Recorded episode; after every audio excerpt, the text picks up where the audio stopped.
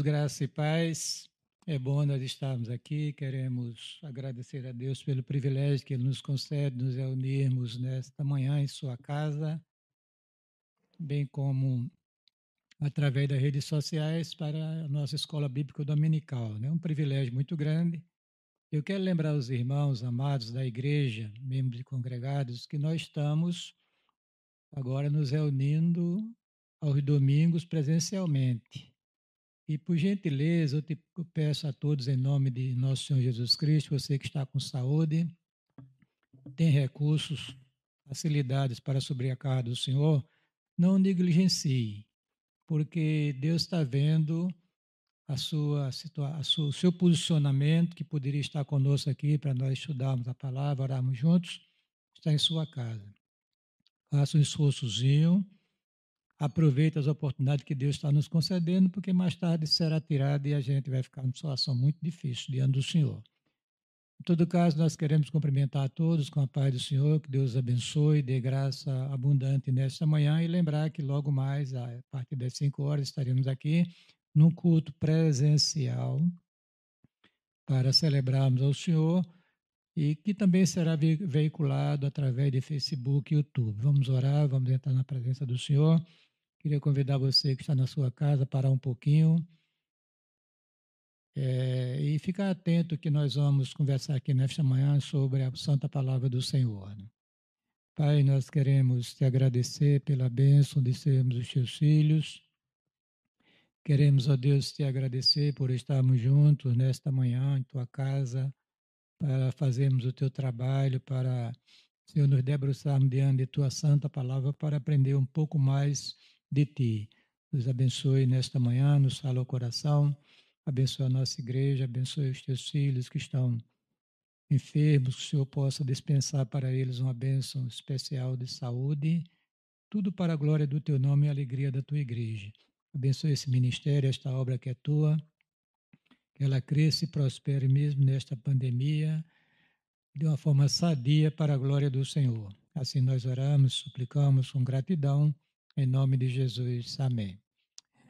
É, querido, nós vamos hoje dar continuidade ao estudo de nossa revista, essa revista que a Igreja Eleita, né?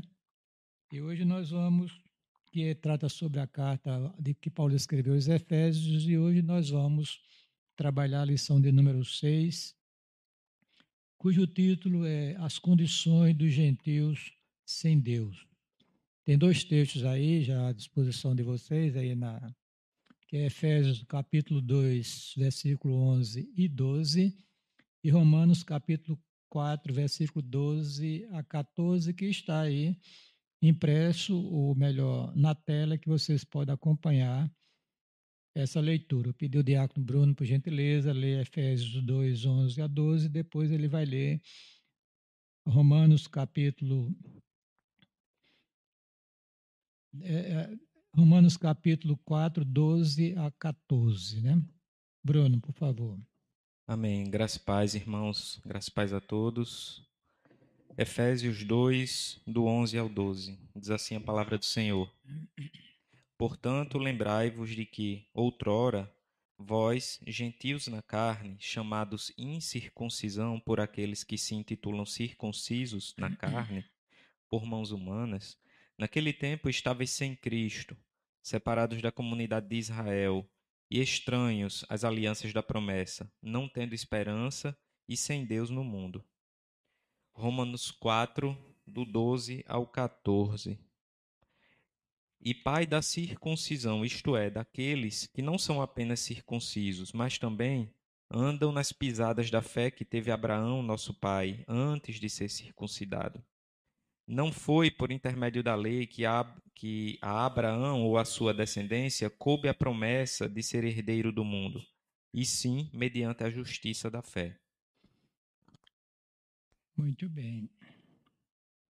Terminou, Bruno? Você está lendo na versão atualizada, né? Aí eu coloquei aqui.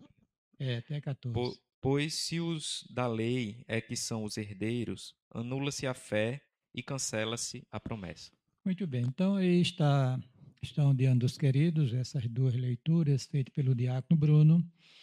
e contemplam o assunto que nós iremos tratar aqui nesta manhã, que é justamente a questão dos gentios, a condição deles é no, antes de serem alcançados pela graça redentora de Cristo. Né? Nós vamos olhar agora a, a, a introdução, ou melhor, os objetivos da lição que nós iremos trabalhar nesta manhã. Objetivo geral, Bruno. Objetivo geral: esclarecer de que modo os gentios, os não-judeus, estiveram privados da promessa messiânica. Muito bem. Então veja bem, é bom que se fala muito assim gentios, né? É uma expressão bíblica antiga que hoje está fora é, de cogitação. Mas na realidade os gentios na época eram os não-judeus. Todos os povos, né? todos, todos, gregos, romanos na época, é, persas, é, e outras nações ali que circuncidavam ali Israel no mundo antigo, né? Então, eles que não eram judeus eram considerados pelos judeus como os gentios, né? os gentios. Você vai encontrar essa expressão especialmente no Novo Testamento. Quer dizer, um gentil é um não judeu de qualquer outra nacionalidade. Eu coloquei, a lição não estava falando de não judeus, eu coloquei porque para esclarecer. A gente fala muito judeu e gentil, o que quer dizer isso? Judeu é um povo que tem escolhido por Deus em Abraão, né, que teve que Deus fez compromisso com ele, né, com uma aliança que fez com ele, que nós iremos falar aqui nesta manhã. Já tem, temos falado ao longo desses estudos, né? E que e os gentios aquelas pessoas que não eram judeus, apesar de que é, dentro do programa divino estava previsto que um gentil poderia ser considerado como um judeu, desde que fosse o quê? Circuncidado, né? e observasse a lei de Moisés. Então, essa pessoa poderia é, ser considerado, pelo menos, a, não judeu nessa perspectiva que eu estou falando aqui nesta manhã, completamente alheios ao programa redentor que foi revelado por Deus através dos judeus, todo mundo sabe disso. O, o, então, o objetivo específico é esclarecer, né, desta lição, de que modo os gentios, não judeus, estiveram privados da promessa messiânica. Né? Agora vamos para os específicos, Bruno, são três aqui. Objetivos específicos.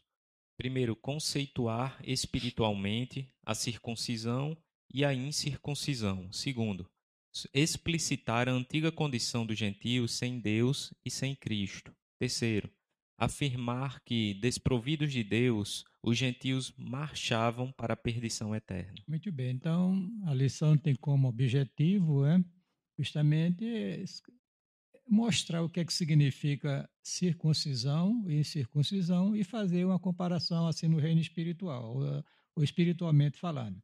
A segunda é mostrar a condição dos gentios sem Deus e sem Cristo. E terceiro, afirmar que eles estavam desprovidos de Deus, os gentios, e marchavam para a perdição eterna, que só pode ser a pessoa livre através da redenção que é em Cristo Jesus. Vamos para a introdução, Bruno, por favor.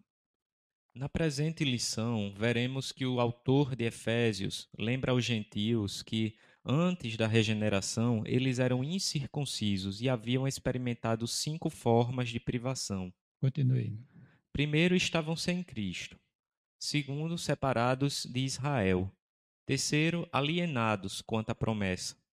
Quarto, sem esperança. E quinto, sem Deus no mundo. Muito bem. Então, veja bem, nesta lição nós veremos que Paulo lembra aos gentios agora convertidos a Cristo que ele estava falando à igreja de Éfeso, né? que antes da regeneração deles, através de Cristo, através do Evangelho, eles eram circuncisos. Né? E, a, e haviam experimentado cinco formas de privação no passado. Quais? Estavam sem Cristo, estavam separados da comunidade de Israel, alienados quanto à promessa, sem esperança e sem Deus no mundo. É isso que a gente vai trabalhar aqui nesta lição. Então, vamos agora é, a questão da chamados incircuncisão, que é a primeira divisão da nossa lição. Luísa, tudo em paz, querida? Benção, hein? Vamos lá. Na era antes de Cristo, além de mortos espiritualmente, os gentios eram desprezados pelos judeus e identificados como incircuncisos. É, veja bem, irmãos, é, como se você considerar né, que a circuncisão foi um pacto da aliança antiga, da antiga aliança, que envolvia especialmente o povo de Israel, que foi gerado a partir de Abraão, começa tudo ali, né? Então, eles, antes de Cristo, eles estavam mortos espiritualmente, evidentemente, está lá nos Efésios, pode estar falando a igreja, e eram desprezados pelo povo judeu. Observe que quando Jesus encontrou a mulher samaritana, Samaria, é, Judéia, Samaria e Galiléia. Então, os samaritanos eram um povo, digamos assim, misturado. Se você remontar ao passado e observar a história dos samaritanos, vai olhar a questão do, da destruição do reino de Israel, não de Judá, que foi 150 anos depois. O reino de Israel foi destruído pelos assírios e o povo foi tirado lá daquela área né, central da Palestina espalhado do mundo antigo. E os assírios trouxeram outros povos que tinham sido conquistados pelo Império Assírio introduzido ali na região de Samaria. E ali eles se mesclaram com os judeus remanescentes e deu origem aos chamados samaritanos, que eram desprezados pelos judeus, que eram considerados, né, assim, por exemplo, a mulher samaritana era outra espécie de discriminação, né? É, quando ela encontrou-se com Cristo, quando Cristo pediu a ela água, ela disse: Como sendo tu judeu, pede água a mim, que sou mulher samaritana. Quer dizer, como havia essa mescla, os judeus não consideravam aquele, aquele, aquele povo ali, da, naquela, naquela região, como se fossem judeus autênticos. Geralmente, os judeus autênticos estavam lá na Judéia, na parte sul de Israel, ou da Palestina, enquanto Samaria era central e a Galiléia mais ao norte da Palestina. Lá a Galiléia chamada Galiléia dos gentios, porque tinha muitos romanos, gregos ali envolvidos naquelas cidades ali, então aquela mistura todinha então era considerado gentios e eram desprezados pelos judeus porque eram incircuncisos, não foram circuncidados. Então, isso para Israel era uma barreira tremenda que Cristo lá na frente ele quebra e mostra que a verdadeira circuncisão não é da carne, sim do, na alma, que a gente vai ver um pouquinho mais na frente. Vamos lá, Bruno. Agora vamos olhar o que é circuncisão. O que é que significa isso? Né? Que era o sinal bem claro da aliança que Deus dera a Abraão. Olha, é, é, é, este é o sinal da aliança. Como, por exemplo, o sinal da conversão a Cristo é justamente o novo nascimento né, a circuncisão de coração. É, mas para os judeus, por causa desta aliança que Deus fizera com Abraão no início né, da formação, digamos assim, do povo de Israel, porque quando Deus prometeu a Abraão, de, dentro das promessas de Deus estava aquela de fazer ele uma grande nação.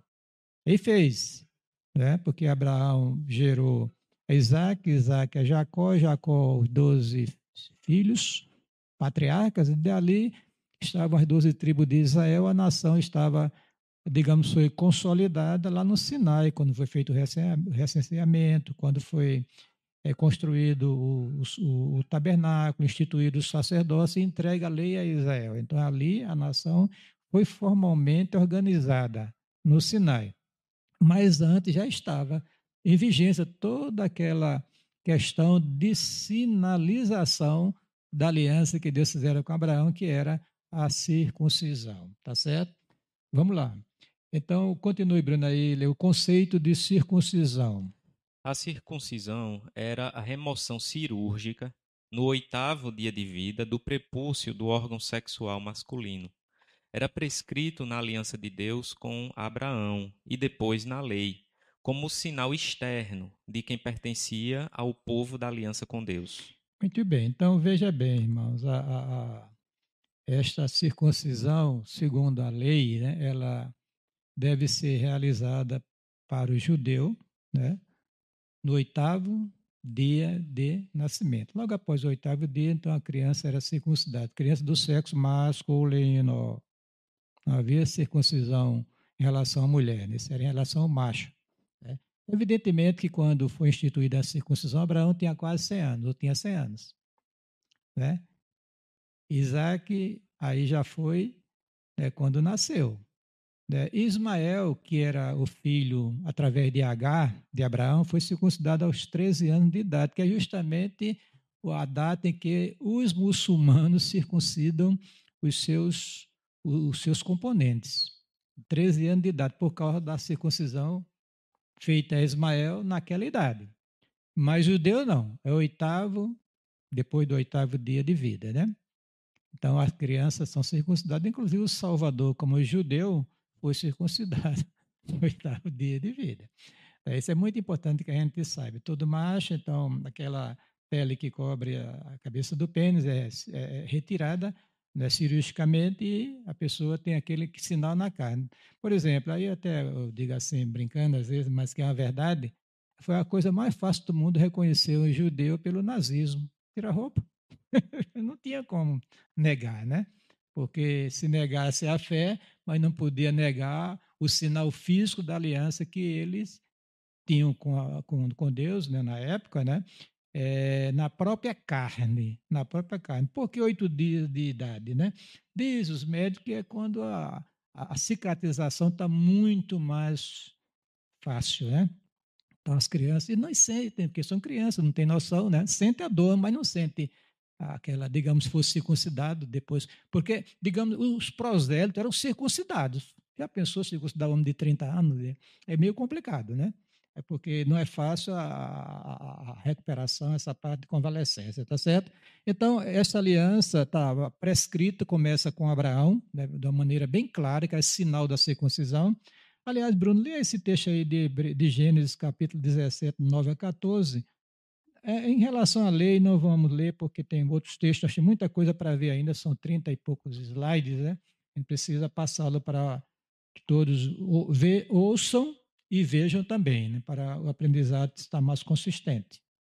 Gênesis 17, do 9 ao 14. Disse mais Deus a Abraão: Guardarás a minha aliança, tu e a tua descendência, no decurso das suas gerações esta é a minha aliança que guardareis entre mim e vós e a tua descendência. Todo macho entre vós será circuncidado. Circuncidareis a carne do vosso prepúcio. Será isso por sinal da aliança entre mim e vós. O que tem oito dias de vida será circuncidado entre vós, todo macho nas vossas gerações, tanto o escravo nascido em casa como comprado a qualquer estrangeiro, que não for da, estirpe, da tua estirpe. Com efeito, será circuncidado o nascido em tua casa e o comprado por teu dinheiro. E a minha aliança estará na vossa carne e será aliança perpétua. O incircunciso que não for circuncidado na carne do prepúcio, essa vida será eliminada do seu povo. Quebrou a minha aliança. Pronto, então nós vemos aqui de maneira bem clara, explícita, a aliança que Deus fez com Abraão, dizendo que o sinal era a circuncisão. Na carne do macho israelita, tá certo? Muito bem, isso, isso lá na frente é, já entra na lei como um institucional, né? e agora, a partir da, de Abraão, todos os judeus eles são circuncidados, até hoje, né? Ele, eu estou lendo, eu tenho um livro de rituais de, sobre por, os porquês do judaísmo, muito interessante, são dois volumes, viu, Altino? E tem as perguntas e as respostas que ele dá, inclusive a questão da circuncisão. Né? Quer dizer, a criança é circuncidada. Né? Eles têm pessoas especializadas porque é uma cirurgia, né? né é, e não é feita no, em hospital que se sabe, são pessoas especializadas, geralmente é, pessoas religiosas, né, rabino ou pessoas preparadas para aquela finalidade, para circuncidar as crianças levadas pelos seus pais, isso do sexo masculino. Oitavo dia de vida, ou, ou no nono dia, logo após o oitavo, né? Vamos lá, Bruno, continue a leitura aí. O significado religioso da circuncisão apontava para a santificação. Como a corrupção e as práticas idólatras estavam fortemente relacionadas à sexualidade depravada, A circuncisão simbolizava a aliança de purificação requerida ao povo escolhido. Muito bem, então é, é aquele sinal né, mostrava que aquele povo é um povo separado para Deus, que santificação significa separação do pecado. Há uma correlação é que os povos idólatras, quer dizer, que não adoravam o Deus de Israel, o Deus verdadeiro, eles estavam relacionados muito à questão da sexualidade depravada. Então, essa questão de prepúcio, de, de, na carne do homem, do, do pênis do homem, essas coisas, né? Então, estava ligado à questão da sexualidade. Né? Por quê? Porque essa circuncisão simbolizava que aquele povo estava separado, que não era para viver como viviam os gentios na época, nas suas práticas religiosas, que geralmente desaguavam na sexualidade depravada. Inclusive, os santuários é, politeístas da época, eles tinham muita coisa a ver, tinha até as prostitutas cultuais dentro deles, né? Quer dizer, que era como fosse um ato de adoração àquele Deus ali, aquela, aquela imagem ali representada, como algo aceitável que exaltavam aquele Deus. Né? Então, isso aqui é realmente um chamado à santificação, apontava para a santificação dos eleitos. Esse texto 19, 12, Bruno, de Êxodo, diz o seguinte, eu vou lhe ajudar aqui um pouquinho, viu? Êxodo, capítulo 19, versículos 5 e 6, diz o seguinte. Agora, pois, se diligentemente ouvides a minha voz e guardar a minha aliança, então sereis minha propriedade peculiar dentre todos os povos, porque toda a terra é minha. Vós me sereis reinos de sacerdotes e nação santa. São estas palavras que falarás aos filhos de Israel. Quer dizer, esta circuncisão, essa sinal da aliança de Deus com Israel na carne, ela também apontava para esta questão espiritual de que aquele povo é um povo separado do pecado, da idolatria, para servir ao, ao Senhor. Né? Por isso que faz aqui a correlação entre circuncisão e a questão da santificação. Vamos adiante, Bruno. A circuncisão do coração.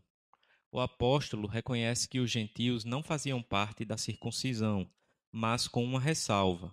O sinal dos judeus era apenas físico e realizado por mãos humanas. Muito bem, então agora Paulo está mostrando aos Efésios, a igreja de Éfeso, que não era mais que, que, que que não eram considerados espiritualmente como incircuncisos. Né? Os judeus consideravam os gentios incircuncisos. Os, os efésios é, eram gregos. É? Éfeso era uma cidade grega. Então, o que acontece? É, ou melhor, a cidade na Ásia Menor, que a cultura grega tinha a, tomado conta, né, etc, etc, inclusive a religião grega. Né? A religião grega, né, que era politeísta.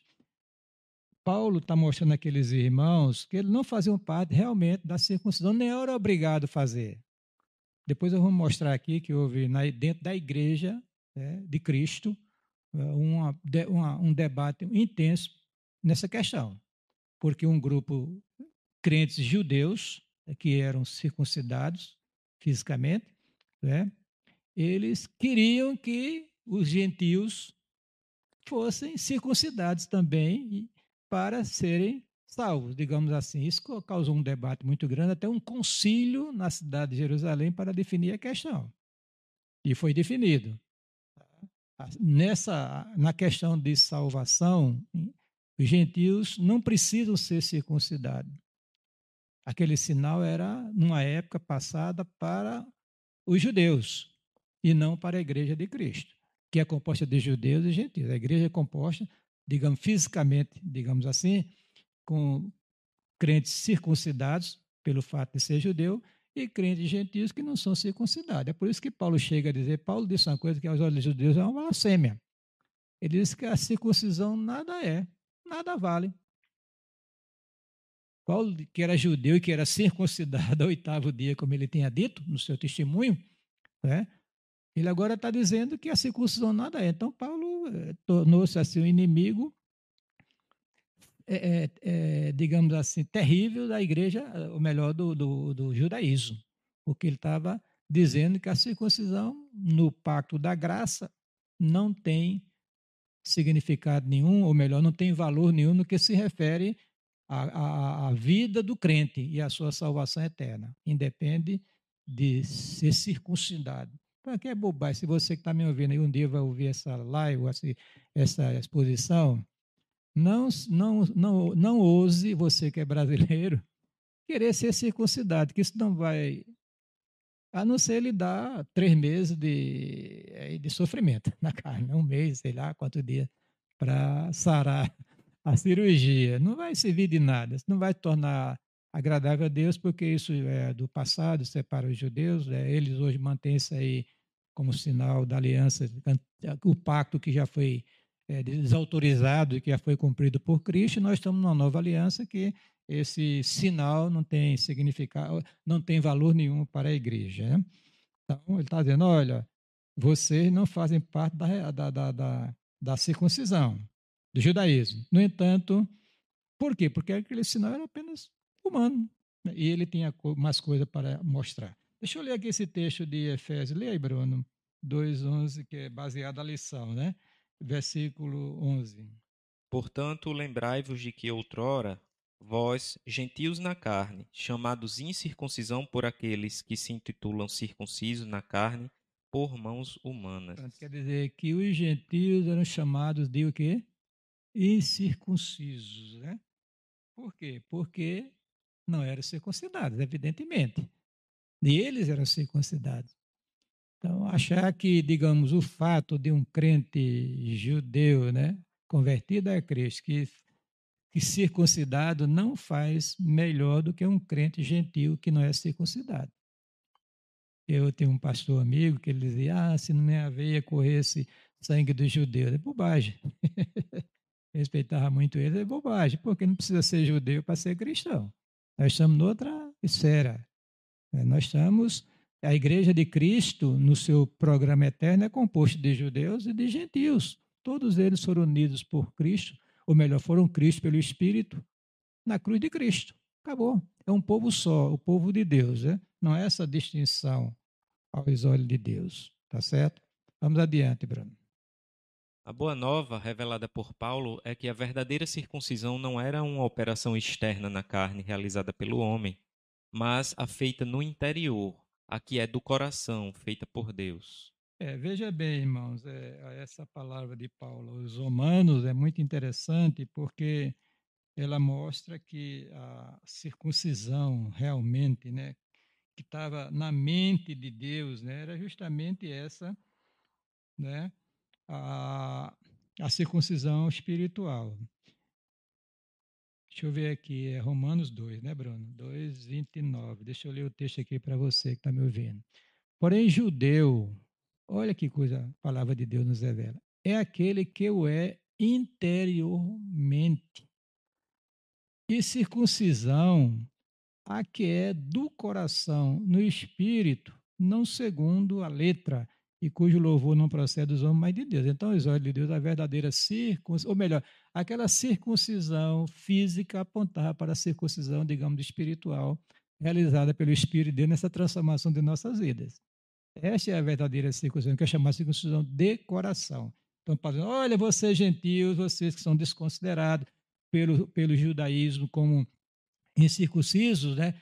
Circuncisão essa pela, pela mão dos homens, vocês agora vocês têm, vocês são, é, vocês fazem parte do povo de Deus, né? porque para Deus aquilo já passou, teve o seu papel para apontar para a santificação, essa essa aliança, nova aliança que nós temos com Cristo, né? Ah, mas não que esteja hoje vigorando. Quer dizer, para ser crente genuíno tem que ser circuncidado tratando-se dos arões, né? dos homens. Né? Vamos lá, continue, Bruno. Assim, em Cristo, o sinal de quem pertence ao povo de Deus não é a circuncisão nem a, a incircuncisão, mas sim ser uma nova criatura. Muito bem, então nessa argumentação, Paulo escrevendo a Gálatas, ele diz o seguinte, aos Gálatas 6,15, ele diz assim, pois nem a circuncisão é coisa alguma. Pronto. Uma verdadeira blasfêmia para os judeus, né? Dizer que o sinal que Deus se, é, instituíra na aliança com os judeus lá em Abraão, na, na dispensação da graça, no pacto da graça, não é coisa alguma. Não tem valor nenhum. Nem a circuncisão, mas e sim o ser uma nova criatura. Nem os gentios, os não-judeus, têm supremacia sobre os judeus, nem os judeus sobre os gentios. O importante, segundo Paulo aqui, a verdadeira circuncisão aos olhos de Deus é ser uma nova criatura em Cristo Jesus. É isso? Vamos lá, vamos adiante. É o item 4, né? A circuncisão na nova aliança. O assunto da circuncisão gerou discussões acaloradas entre judeus e gentios. Em Antioquia, a questão ganhou tal dimensão que provocou intensos debates, culminando na convocação do primeiro concílio da história da Igreja. Muito bem, então nós temos conhecimento, que já falamos aqui né, inicialmente, que na Igreja quando ela começa a se formar a partir de Pentecoste e começaram a haver conversões de judeus, né, que, por exemplo, aqueles 3 mil que, se converter, que foram convertidos a Cristo no dia de Pentecoste, ou eram judeus genuínos ou prosélitos, quer dizer, gentios agora judeus, né? prosélitos. Né? O fato é o seguinte, é que à medida que o evangelho foi saindo do arraial judaico é? Você vai encontrar isso num grupo de irmãos que pregavam, começaram a pregar entre os, entre os gregos, começou a haver conversão. Aí começou a haver um problema no meio da igreja, que o grupo foi se avolumando, foi crescendo, e agora os judeus, um, um grupo de judeus chamado judaizante, né? E eu queria aqui até um parentezinho, às vezes a gente se assusta olhando aí as igrejas hoje né, na, na, na, no Brasil, não sei se nos Estados Unidos, talvez, né? É que é uma, uma, uma tendência, sei lá, uma, um, como fosse querer introduzir o judaísmo no meio da igreja. Né? Aí a gente vê, por exemplo, igreja, a, a, a bandeira de Israel. Não é?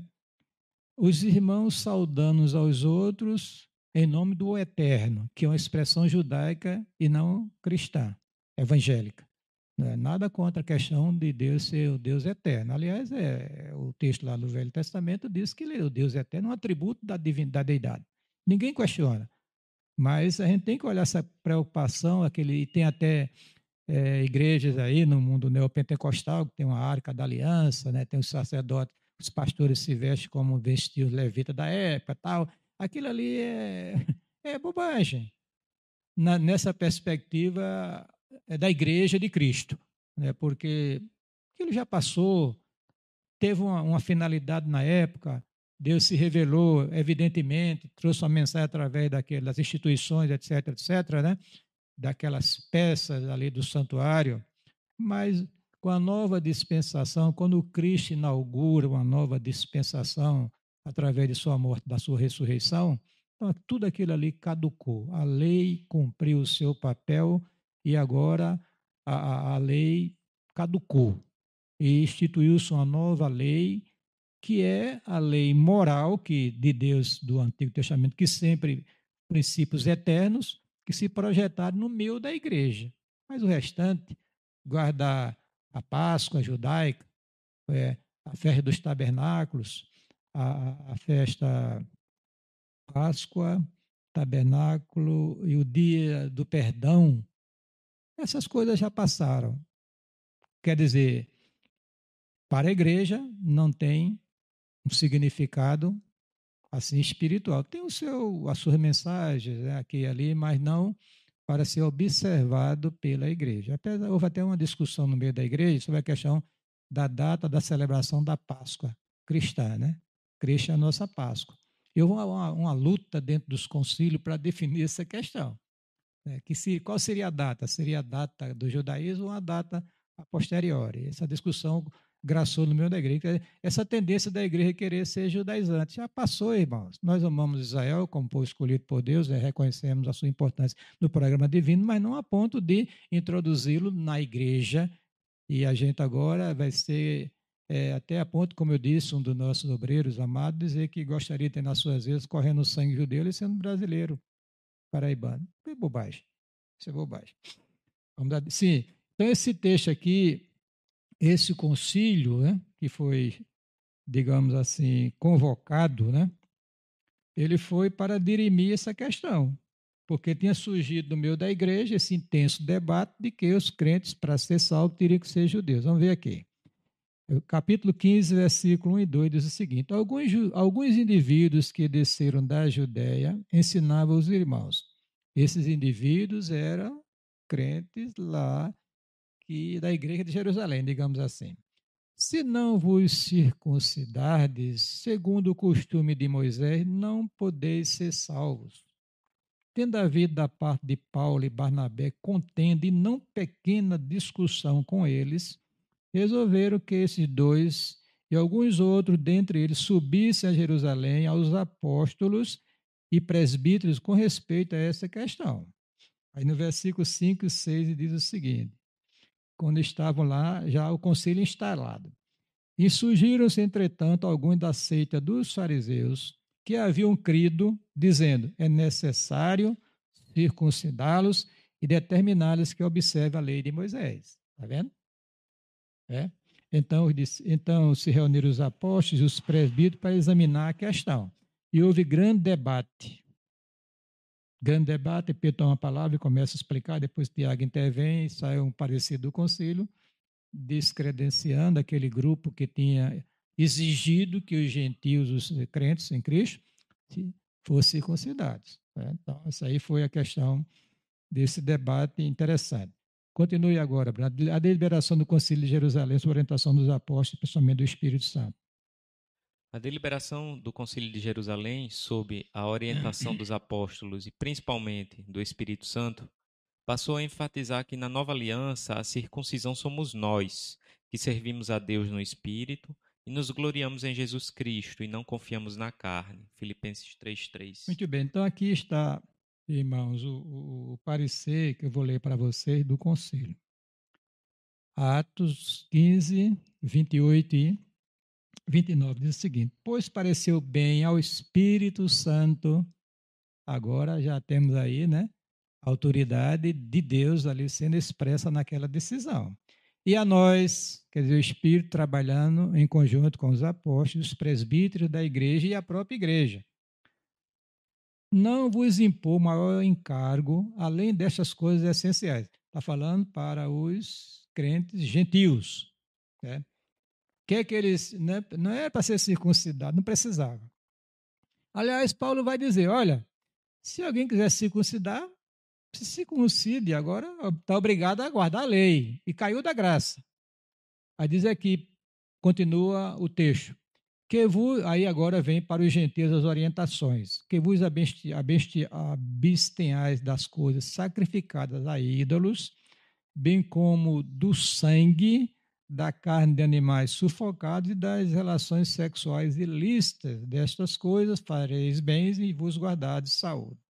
Então, aqui termina o parecer daquele concílio breve, né? Aquilo foi é, espalhado pelas igrejas gentílicas para gozarem de tranquilidade, de que estavam no caminho certo, servindo ao Senhor, sem precisar se tornar crentes judeus. Tá certo? Vamos lá.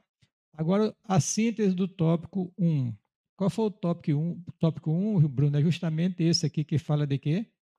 Fala da. O, título do, do tópico é os chamados a circuncisão, é, o conceito de circuncisão, o significado religioso da circuncisão, a circuncisão do coração, né? e a circuncisão na nova aliança, assunto que nós já vimos né, agora, e a síntese está aí para vocês que Bruno vai ler lá. Os gentios não faziam parte do pacto da circuncisão e por isso estavam excluídos da aliança com Deus. Bom, isso aí ele está se reportando né, a passado. Né? Os gentios que não é, faziam parte do pacto da circuncisão, evidentemente, estavam excluídos daquela aliança que Deus estabelecera com Abraão. Né? Com Abraão. No que se refere ao povo que iria ser originado dele. Porque Abraão, o texto diz que ele seria pai de grandes multidões, né? Então não era somente de judeu. teve os ismaelitas também, descendendo de Ismael. Tem agora uma geração, digamos, espiritual, porque os crentes são considerados como crentes é, que tiveram, que tiver, que tem, que tiveram, tem e terão a fé de, de Abraão, que são receptáculos das mesmas bênçãos espirituais que Abraão recebeu. As bênçãos de Abraão, na área espiritual, elas se projetam para os crentes em Cristo ao longo da história. Não está dizendo que são bênçãos materiais, não. Porque as materiais, Deus prometeu a Abraão fazê-lo próspero, né? riquíssimo, e realmente aconteceu. Mas não tem essa promessa para o, o, a igreja. A igreja, ela, é, as promessas de Deus são na área espiritual. Isso não quer dizer que Deus não abençoa também a quem Ele quer na área material. Não estou dizendo isso. Observe que na carta aos Efésios, que nós já vimos no versículo 3 do capítulo 1, diz o seguinte: Bendito Deus e Pai de nosso Senhor Jesus Cristo, o qual já nos abençoou com toda sorte de bênçãos espirituais nos lugares celestiais em Cristo Jesus. Então, aquelas bênçãos espirituais que foram é, é, lançadas sobre Abraão, ela é lançada sobre todas as pessoas ao longo da história que tiveram a fé que Abraão teve. Paulo vai dizer lá na frente que nós somos os verdadeiros judeus nesse sentido. Nesse sentido, ele vai dizer isso aí, numa de suas cartas. Judeus somos nós que cremos em Deus, né? Cremos em Cristo. Esse aqui está, está a síntese, mas Paulo está se reportando ao passado, dizendo que, olha, vocês eram desprezados, vocês eram incircuncisos, vocês estavam excluídos. Vamos adiante. Estranhos ao conserto da promessa. Aí seria o segundo tópico da nossa lição, da divisão da lição. Continue, Bruno, vai. Nessa parte, o apóstolo Paulo aponta a situação dos gentios, Naquele tempo estáveis sem Cristo, separados da comunidade de Israel e estranhos aos concertos da promessa. Muito bem. Veja bem, irmãos, a, a, a promessa de Cristo, né? Da, da, desta bênção que seria dada através de Jesus Cristo, ela é, começa desde o Gênesis. Da semente da mulher nascerá aquele que esmagará a cabeça da serpente. Gênesis 3 e 15. Esta promessa foi sendo é, é, digamos assim, foi traspassando o tempo. Chega em Abraão, aí Deus disse para Abraão que em ti ou na tua descendência serão o quê?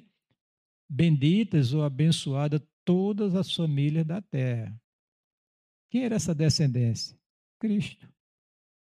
Né? Cristo. É. Quer dizer, mas é, é essa situação do gentil Quer dizer, antes de conhecer a Cristo, eles estavam separados, né? Separados de Deus e da comunidade de Israel. Que Israel? O Israel espiritual? O Israel natural? Né?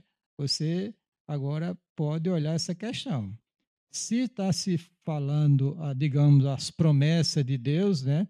Você poderia olhar uma coisa e outra. Quer dizer, não no sentido de você se tornar judeu, e sim você fazer parte do povo de Deus, que quando não se faz parte, inclusive até o próprio judeu, do próprio judeu, mesmo circuncidado, ele está separado de Cristo, está, estava, está sem Cristo, separado da comunidade de Israel, que é justamente a igreja, e estranho aos conceitos da promessa. Pode ter promessa no outro sentido, mas não na área espiritual, porque essa, é, é, essa promessa na área espiritual é através de Jesus Cristo. O Cristo que haveria de vir, que Abraão creu, porque o texto diz que Abraão creu, creu em que mensagem? Eu, fiquei, eu comecei a que mensagem foi que levou Abraão a ser justificado pela fé?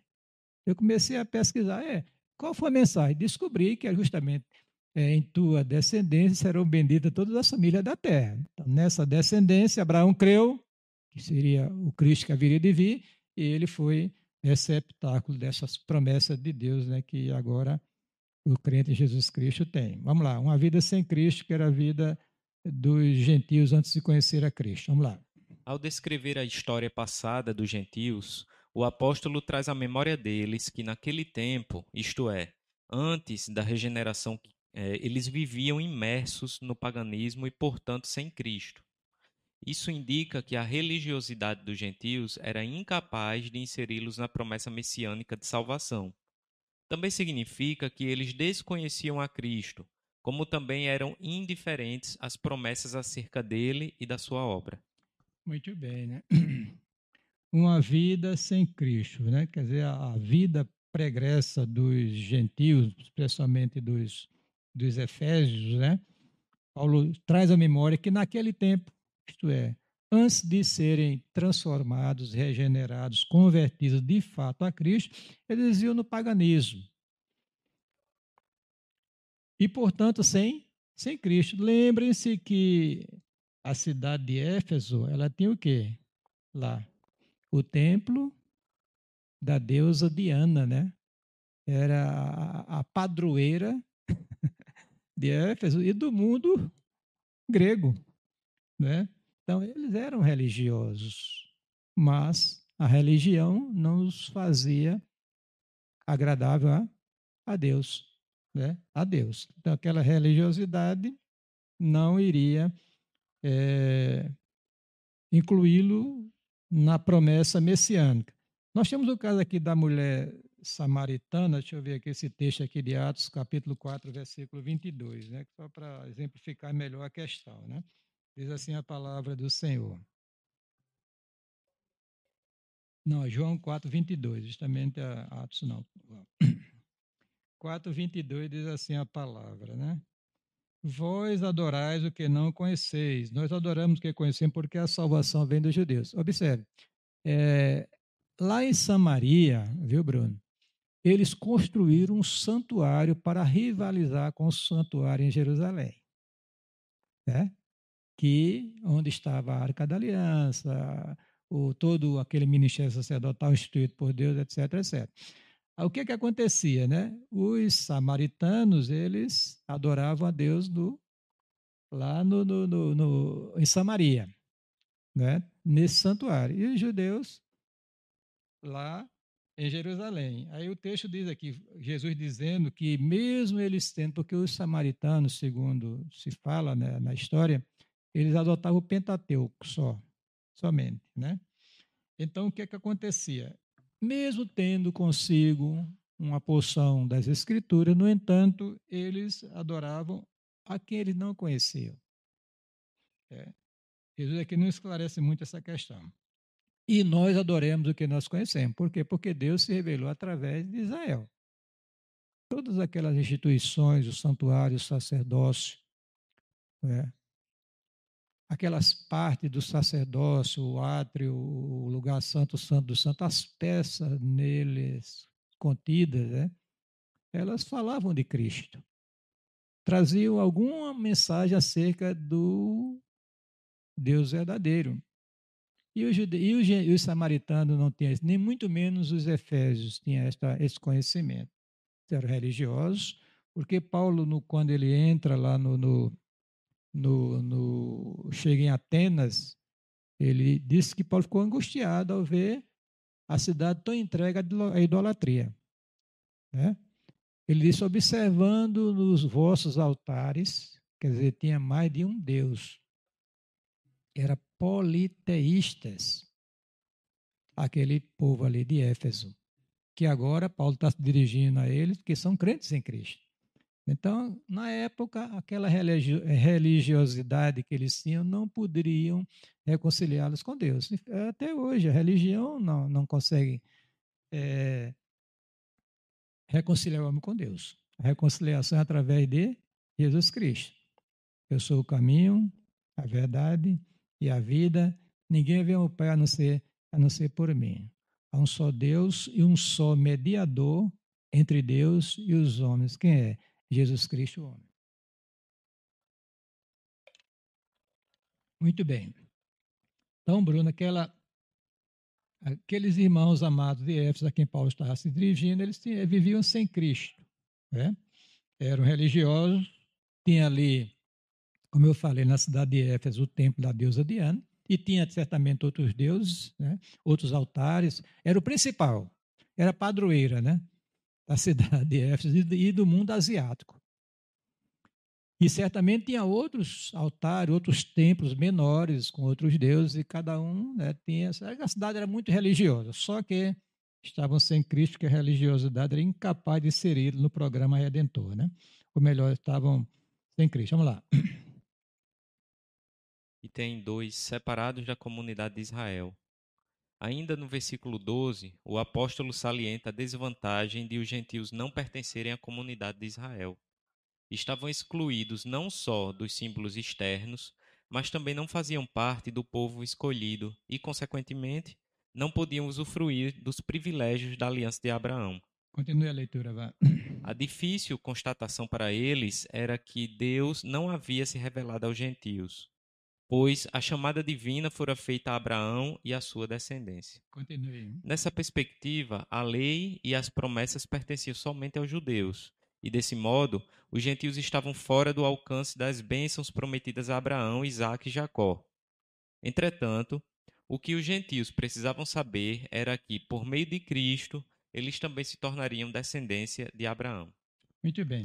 Então, o que acontece aqui, irmãos, é que está essa, essa expressão, assim, a comunidade de Israel, né, separado, né?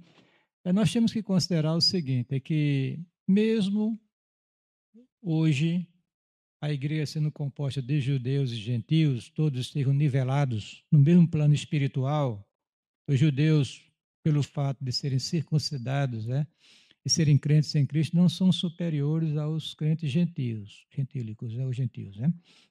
Tá certo? Não são superiores, né? Mas nós temos que entender o seguinte, é que Deus revelou-se a Israel, ou através de Israel. Né? É, Paulo fala nisso, e vai dizendo dele, nós temos a lei, temos é, as promessas, uma série de coisas Paulo vai falando. Inclusive, Cristo era judeu. Então, eu diria assim, que há uma dívida de gratidão dos gentios em relação aos judeus nesta área. Porque a revelação, observe que os profetas, que escritores e até os não escritores registrados no, Novo, no Antigo Testamento e no Novo Testamento, eram praticamente todos judeus. Deus usou aquele, aquele aqueles, aquelas pessoas para é, serem, serem instrumentos da revelação que foi dada de forma progressiva. Né? Lembre-se que o judaísmo começa com Abraão. Né? Nós, temos, nós temos manifestações de Deus antes de Abraão. Ah, o casal, Adão, é, Abel, aí foi a Sete, Enoque, e assim aquele, aquele a Enos, até outros, outras pessoas naquele mundo antiquíssimo, né? Deus se revelou.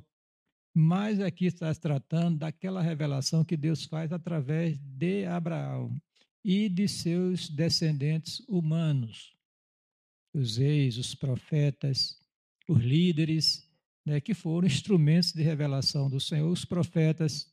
É isso aí, a igreja ela tem uma dívida de gratidão. Então, o que é que o Paulo está dizendo aos Efésios? Olha, vocês, vocês estavam privados desta, desta, desta, desta, desta maneira como Deus se revelou a Israel. Vocês não faziam parte desses instrumentos poderosos que Deus usou para trazer a revelação. Vocês não faziam parte. Né? Vocês estavam excluídos daquele processo de Deus se revelar através de vocês. Em outras palavras, né? Mas aqui ele diz o seguinte: olha, essa difícil constatação, né, é, é, deixa eu ver aqui, a difícil constatação para ele era que Deus, que Deus não havia se revelado aos gentios, pois a chamada divina fora feita a Abraão e a sua descendência. Não quer dizer que esporadicamente Deus não tenha se revelado, como no caso de Cornélio, que era gentil, que era romano. E ele, Deus se revelou para ele. Mas isso aí já está na dispensação da graça, já está no outro programa, né? Então, nessa perspectiva, a lei, as promessas pertenciam somente a, aos judeus, a Israel etnia. E desse modo, os gentios estavam fora do alcance das bênçãos prometidas a Abraão, Isaac e Jacó. É. Entretanto, o que eles precisavam saber é que, por meio de Cristo, eles se tornaram o quê? descendência de Abraão. Isso é muito importante agora que se lê esse texto, Bruno, 3,29, eu vou ler aqui, para uma compreensão melhor. Veja o que é dito aqui, né? O horário ali está todo caminhando. Né? E se sois de Cristo, também sois descendência de Abraão, herdeiro segundo a, a promessa, aquilo que eu falei. Né? Nós somos filhos de Abraão. Não filhos da descendência natural, mas filhos da descendência espiritual. Nós temos a mesma fé que Abraão teve e somos herdeiros das mesmas promessas que Deus deu a Abraão e está dando, Deus está dando e dará à igreja. É isso que está escrito aqui. E, vós, e se sois de Cristo, também sois descendência de Abraão e herdeiros segundo a promessa. Vamos lá, alienados aos pactos da, da promessa, que é o item segundo, subitem, né? Terceiro. Uma vez separados da comunidade de Israel, os gentios desconheciam totalmente os vários pactos que Deus estabelecera com os patriarcas israelitas. Esses pactos giravam em torno da grande promessa do advento do Messias. Dentre esses pactos estavam o pacto abraâmico, o pacto mosaico e o pacto davídico. Esses pactos eram reiterações da promessa messiânica. Continue. Os gentios não tinham noção deles, mas agora regenerados em Cristo, é revelada a grandeza do amor divino. De alienados, passaram a ser herdeiros da maravilhosa promessa. É, veja bem, se você olhar assim para o Velho Testamento, você vai ver que basicamente tudo aquilo se concentra no povo de Israel. É, quando se faz referência a outros povos, é mais assim, é, juízo, né? algum ato de misericórdia que Deus graciosamente dispensou em certo momento, por exemplo, a cidade de Nínive, num determinado período, foi poupada por causa da pregação feita por um judeu, profeta, Jonas. A gente conhece a sua história. Então, Jonas foi usado por Deus naquela cidade, toda a cidade foi convertida, foi transformada. É, Deus a poupou, porque eles se converteram. Ninguém se converte a si mesmo. Isso é bom que a gente esclareça de uma vez para sempre, né? Que ninguém tem essa capacidade de se converter para sempre. Apesar de que a Bíblia diz convertei-vos, né? Porque a conversão, ela tem primeiro uma ação de Deus, né? e também uma resposta nossa. Então, quando Jonas pregou a palavra duríssima, né? ainda 40 dias e Nínive será subvertida, o Espírito operou, aquelas pessoas se arrependeram e fizeram aliança com Deus. Mas em outra época, os ninivitas foram destruídos totalmente, desapareceram da história. Quer dizer, Deus usou de misericórdia, né, em determinado momento, segundo a sua graça e bondade. Mas tudo girava em torno de Israel. Toda a revelação bíblica foi através do povo de Israel, os pactos. Abraão era o quê? Judeu. Ou melhor, começou o judaísmo. Ele, era, ele, ele, ele não era judeu. Mas, porque judeu é aquele que, quando se fala em judeu, vai pensar em Judá, né? É da tribo de Judá. Então, essa nomenclatura ou esse nome foi dado aos judeus como descendente de Judá, que precisa ver de Jacó, Jacó de Isaac, Isaac de Abraão. Todos no mesmo pacto. Então Deus faz um pacto com Abraão, faz um pacto com, com, com Israel através de Moisés, chamada aliança mosaica, o pai com mosaico, e com Davi também. Né? Só que essas alianças elas eram reiterações da promessa messiânica de Gênesis 3 e 15. Lá em Gênesis 49, 10, é dito que de Judá é, o, legislador sairia, né? o cetro, autoridade real.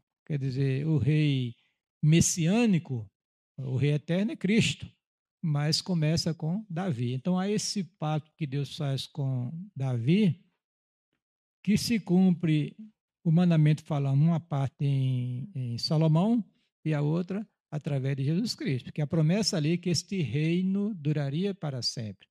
Então, só pode se cumprir em Jesus Cristo, porque o reino de, de, de Salomão teve o seu término, depois Roboão, e veio, a divisão, e daqui a pouco desapareceu na história né, como, como, como um reino teocrático, a partir do cativeiro babilônico. Aí acabou. Você não tem mais rei de Israel, rei de Judá.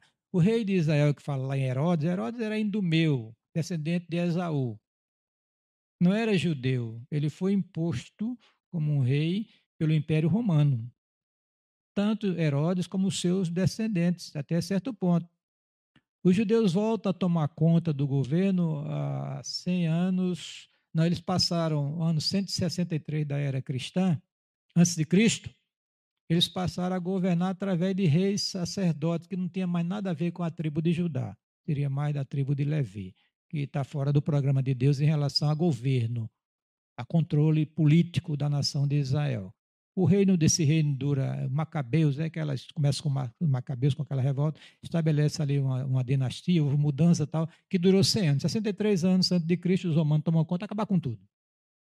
Aí agora impõe os seus governantes, a Palestina é dividida em, em quatro partes, em uma entrega a Herodes, outra entrega a, o Herodes, é, o segundo, a Gripa, o sei que vai distribuindo né, o, o, o, naquela região da Palestina e a, e adjacência, né, é, o, quatro governantes, dentre eles dois descendentes de Herodes, né, o Grande. Muito bem. É, essas alianças reiteravam o pacto que Deus fizera, os pactos que Deus fizera com aqueles personagens ilustres de Israel em suas respectivas épocas e os gentios, evidentemente, estavam, não conheciam, não, não estavam envolvidos né, com, com esses pactos, porque eram coisas entre os judeus. Né? Tá certo? Os gentios não tinham noção deles, mas agora regenerados em Cristo, é o que? É revelada a grandeza do amor divino, de alienados passará a ser o quê? Herdeiros da maravilhosa promessa de Deus, tá certo? Agora diga a síntese, Bruno, do tópico 2. Da... A antiga condição dos gentios era desoladora. Viviam sem Cristo, estavam separados da comunidade de Israel e eram estranhos ao concerto da promessa. Muito bem, agora vamos para a parte 3 da lição, né? Sem esperança e sem Deus. Dando prosseguimento à sua argumentação, Paulo agora passa a descrever outra faceta da situação dos gentios no plano espiritual, que era que eles viviam não tendo esperança e sem Deus no mundo. Muito bem, então agora Paulo vai desenvolver essa questão da falta de esperança que existia entre os gentios, né? Porque eles estavam sem Deus, né? Evidentemente que a esperança aqui é esperança eterna. Está tá dando esperança, digamos, eu tenho esperança de ser isso, ser aquilo, essas coisas, não. Isso que é, isso que é do reino espiritual, esperança eterna. Então vamos lá, Bruno. Além dessa questão, embora Deus não, Bruno, já é desprovido de esperança. Né? Isso. A palavra esperança traz a ideia de confiança, e nas Escrituras o seu principal uso está ligado à confiança nas promessas divinas. Podemos afirmar que os gentios eram desprovidos dessa esperança por causa da filosofia grega, que descartava a possibilidade da vida além túmulo. Muito bem. Então veja bem, quando Paulo. Continue, Bruno, vai além dessa questão. Além dessa questão, embora Deus tivesse decretado incluir os gentios no plano da salvação, eles mesmos ignoravam essa promessa e por isso não tinham como sustentar qualquer esperança. É. Continue. Como a esperança é a âncora da alma, os gentios desprovidos dela padeciam de medo e incerteza. Por conseguinte, a falta de esperança e de paz revelavam a ausência de Deus na vida deles. Agora nós vamos olhar essa questão dessa lembrança que Paulo é, falava, falou para os, os efésios, os crentes em Cristo daquela igreja, é que eles estavam sem esperança, como gentios que eram, antes da conversão. Interessante. Veja que a filosofia grega, né, ela não apresentava, apesar de ser a mais evoluída do mundo, é, a Grécia é o, é o berço, digamos, da filosofia, né? ou um dos berços, porque tem outro de Confúcio, que era na, aí tem outro em outras épocas, né? O fato é que os gregos eles pensavam muito. Por exemplo, quando Paulo é, é relatado da presença de Paulo lá em Atenas, diz que os gregos não procuravam outra coisa. Evidentemente que é um exagero aqui, né? Ou melhor, que era, digamos assim, o que mais ocupava a mente deles era o quê? Eles trabalhavam, senão ninguém poderia comer, né? A, a, a, economia funcionava. No entanto, em questão de pensamento, de ideias, né, de filosofia, eles, eles não acreditavam que houvesse uma vida além túmulo. Eles se preocupavam mais em saber as novidades, discutir. Então, quando Paulo chega na cidade falando de Cristo que morreu e ressuscitou, né? isso aí, uns zombavam e outros, ah, queremos te ouvir mais detalhadamente sobre o assunto. O fato é o seguinte, que em síntese, é aqueles, é, e na realidade o homem também sem Cristo, em todas as culturas, né? ele não tem esperança de redenção, de salvação além túmulo. É. Eu estou assistindo uma série coreana muito boa, Bruno, depois eu digo o nome, excelente, excelente mesmo. A gente percebe que ele não tem essa esperança futura no céu. Eles acham o seguinte, pelo menos na Coreia antiga, naquela época da, dessa série, né? Muito interessante, é Mr. Sunshine. Né? É, é, muito boa, estou lendo pela, pela, segunda vez, vale a pena, é muito bacana, sabe? Não tem nada de sensualidade como tem as, as novelas, as séries do mundo ocidental. É interessantíssimo. Então mostra ali o seguinte, que eles têm esperança, que no assim, que o marido e mulher se, se voltassem a viver uma vida feliz, blá, Quer dizer, mas não é a esperança que o evangelho apresenta. Né? Então, eles, eles, os efésios, como gentios que eram, ele não tem esperança, como também um homem sem Cristo não tem. Né? Essa esperança além túmulo, que é através de Jesus Cristo. Ele é que nos garante uma vida eterna, que começa neste mundo e se projeta na eternidade. A única religião, digamos assim, que apresenta a esperança de redenção é, e felicidade eterna, plena, é, é, o cristianismo. Nós temos outras religiões que a pessoa diz que reencarna e volta a este mundo, reencarna novamente até adquirir uma plenitude, etc. Mas você não vai encontrar isso, sinceramente, respaldo na palavra do Senhor. Né? Então vamos aqui. É, esse texto aqui de Atos 17, que eu queria ler para vocês, 18 e, 20, e 32, diz o seguinte, preste atenção, 17... 17, 18, né? Vamos para cá. Alguns, e alguns dos filósofos epicureus e estoicos, 17, é para ler, desculpe, né? Por isso dissertava na sinagoga entre os judeus e os gentios piedosos, também na praça todos os dias entre os que se encontravam ali. Alguns dos filósofos epicureus e estoicos, são duas correntes, né, na época de, de, né, contendiam com ele, havendo quem perguntasse, o que quer dizer este tagarela? Né? Este tagarela. E outros, parece pregador de estranhos deuses, pois pregava a Jesus e a ressurreição. Agora estou indo para o 19, mais um pouquinho adiante, né? Aí diz assim: então, tomando consigo, levaram ao Areópago, dizendo: podemos, poderemos saber que nova doutrina é essa que ensina. Aí agora, lendo 20 também. Por, posto que nos traz aos ouvidos coisas estranhas, queremos saber o que vem a ser isso. Aí diz o autor do, de Atos, aqui, que é Lucas, diz o seguinte: pois todos de Atenas e os estrangeiros residentes de outra coisa não cuidavam senão dizer ou ver as outras novidades. Então, quer saber, né? O povo inteligente, querendo conhecer mais as coisas, etc, etc. Mas na área espiritual tinha muito problema, né? Ele não acreditava na questão da, da ressurreição. E é o versículo 32 que diz isso. Deixa eu ver aqui um pouquinho mais adiante. Diz assim. Quando ouviram falar da ressurreição dos mortos, uns escarneceram, outros disseram, a respeito disso te ouviremos em outra ocasião. Muito bem, vamos adiante, Bruno. Sem Deus no mundo. A expressão sem Deus não significa que os gentios não serviam ou não acreditavam na divindade. Ao contrário, eles eram politeístas e idólatras, pois acreditavam e adoravam a muitos deuses. Assim, por meio de seu paganismo, estavam alienados do Deus revelado a Israel. Isso significa dizer que suas vidas eram regidas pela falsa ideia de divindades pagãs, que as mantinham escravizadas em densas trevas espirituais. Trata-se de uma descrição de um quadro calamitoso. Felizmente, esse quadro foi alterado pela intervenção dos desígnios do verdadeiro Deus. Muito bem. Então, irmãos, aqui nós temos essa expressão sem Deus no mundo. Né? A expressão sem Deus não significa que ele não serviu o acreditado da divindade. Ele era religioso. E quando Paulo chega em Atenas, ele, ele ficou até ele disse que ficou impressionado, digamos assim, pela quantidade de Deus, de altares. Ele até encontrei um altar aqui que não tem nenhuma estátua e está lá a designação o Deus desconhecido. É esse que vocês adoram ser conhecido que eu vos anuncio. Aí começa a falar sobre o Deus verdadeiro, Deus revelado a Israel. Né? Eles eram religiosos. Né? Acreditava, adorava muitos deuses. Né? Mas, mesmo assim, ele estava alienado de Deus revelado a Israel. Quer dizer, a vida deles era, uma, era movidos por uma falsa esperança, estavam escravizados espiritualmente. Era um quadro extremamente calamitoso. Então, a síntese do tópico 3, por favor.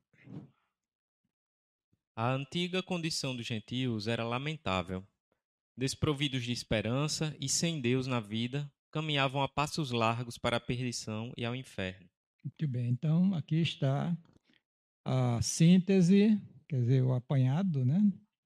E condensado da antiga condição dos, dos gentios, está falando para a igreja que agora não era mais assim, mas Paulo está trazendo à memória dele o passado deles, para eles cada dia mais se, se agradecerem a Deus né, pelo que havia acontecido na vida deles e ficarem tranquilos em relação à questão da, de, de, de, de, ser, de não ser circuncidado, porque isso aí já tinha, digamos assim, caído em desuso no plano espiritual. Né? Cumpriu-se em Cristo, daqui para frente, para ser salvo não precisa ser circuncidado. Né? Essa é a questão da igreja antiga. Então, era uma condição desprovida, né? eles caminhavam para passos largos para a perdição. Lembre-se que esta lição aqui, irmãos, está mostrando, porque a carta continua. Esta lição aqui está mostrando justamente a situação daqueles irmãos que faziam parte da igreja de Éfeso, né? a questão deles é, anterior à conversão. Lembre-se que o título da lição é a condição dos gentios sem Deus. A condição. Que condição eles tinham, né? Eles eram chamados de incircuncisos, né? Tá certo? Eles eram estranhos ao conserto da promessa e eles é, não tinham esperança de vida eterna, estavam sem Deus. Paulo continua. Esta lição foi para mostrar a condição dos gentios é, ali, é, digamos assim, espelhado naquele grupo que faziam parte da igreja de Éfeso anteriormente à fé em Cristo. Era a condição dele. É por isso que a lição diz a condição do gentio sem Deus. Evidentemente que nas próximas lições, é, como as anteriores, é, é, ela fala sobre essas bênçãos que aconteceram na vida do cristão. Do próximo domingo é Cristo e a nossa reconciliação com Deus, e assim vai mostrando esta bênção maravilhosa que Deus deu ao, à igreja de Éfeso, né? Eles que vieram do, do paganismo, tá certo? Agora, Bruno, leia a conclusão. Noutro tempo éramos nós, gentios incircuncisos, e estávamos excluídos da aliança com Deus. Só um minutinho, Bruno. Continue, vá, vá. Separados de Cristo e de Israel, vivíamos alienados ao concerto da promessa e desesperançados e longe de Deus. Graças à magnitude do amor de Deus, Cristo circuncidou o nosso coração reconciliou-nos com Deus, incluindo-nos na esperança da promessa gloriosa. Muito bem, agora a lição já está puxando para uma atualidade, né? Uma contextualização. Nós, no outro tempo, éramos gentios e circuncisos, quer dizer, está falando dos crentes que não são crentes judeus, certo? Brasileiro, americano, japonês, chinês, qualquer outro povo que não seja o povo de Israel, judeu, né? Que também em Cristo, eles, a circuncisão dele já eles mantêm, que já estão circuncidados, mas não tem nenhum valor espiritual. Porque agora a circuncisão que a Bíblia apresenta de, de coração é aquela que é feita por Deus. através do seu espírito na regeneração da pessoa. Né? Então, no outro tempo, éramos nós, gentios e circuncisos, estávamos excluídos da aliança com, com Deus, separados de Cristo e de Israel, vivíamos alienados ao conceito da promessa e desesperançados e longe de Deus. Graças ao amor de Deus, à sua magnitude, Cristo, graciosamente, estou colocando esse advérbio de modo, circuncidou o nosso coração e nos reconciliou o quê? Com Deus, incluindo-nos no pacto da graça. Amém? Na esperança da promessa gloriosa de Deus para o seu povo. Amém? Queremos agradecer a Deus, já são 11h05, né? estamos terminando a nossa escola bíblica dominical. Lembrar os irmãos que hoje à tardinha nós teremos aqui o nosso culto presencial e queremos convidá-los a estar conosco aqui. Nós temos a capacidade de 30% do auditório, que dá 60, 70 pessoas, né, Fabiano? Mais ou menos, né? Então você pode vir, vai instalar aqui o telão? Não, não. Vai instalar o telão? Então, para ter mais, nós temos mais cadeiras aqui, mais umas 30, é, talvez dá para mais 100 pessoas aqui no santuário, sem nenhum problema. No santuário, na área aqui coberta, aqui bem arejada, bacana, graças a Deus por isso. Vamos encerrar nossa reunião, fazer oração. Deus abençoe a todos em nome de Cristo. Amém. Pai, nós queremos te agradecer pela bênção de estarmos aqui na tua casa esta manhã, por esse tempo que passamos aqui estudando a tua palavra, que o Senhor continue nos ajudando, nos abençoando, renovando as nossas forças físicas e espirituais. Abençoe os teus filhos que se encontram aqui no santuário, inclusive os irmãos da, da Secretaria de Mídias, que têm a grande responsabilidade de fazer as projeções nas redes sociais. Que o Senhor os abençoe, dê graça, os motive, em nome de Cristo. Abençoa a nossa igreja em todas as áreas, em toda a sua extensão. Abençoa o culto hoje à tarde. Que o teu nome seja glorificado. Assim nós oramos, suplicamos com gratidão. Em nome de Jesus. Amém. E a graça de nosso Senhor Jesus Cristo, o amor de Deus, nosso Pai, o poder e as consolações do Espírito Santo sejam conosco hoje e para todos sempre. Amém. Deus te abençoe, querido, de graça. E foi muito bom estar com vocês aqui nesta manhã. We'll be right.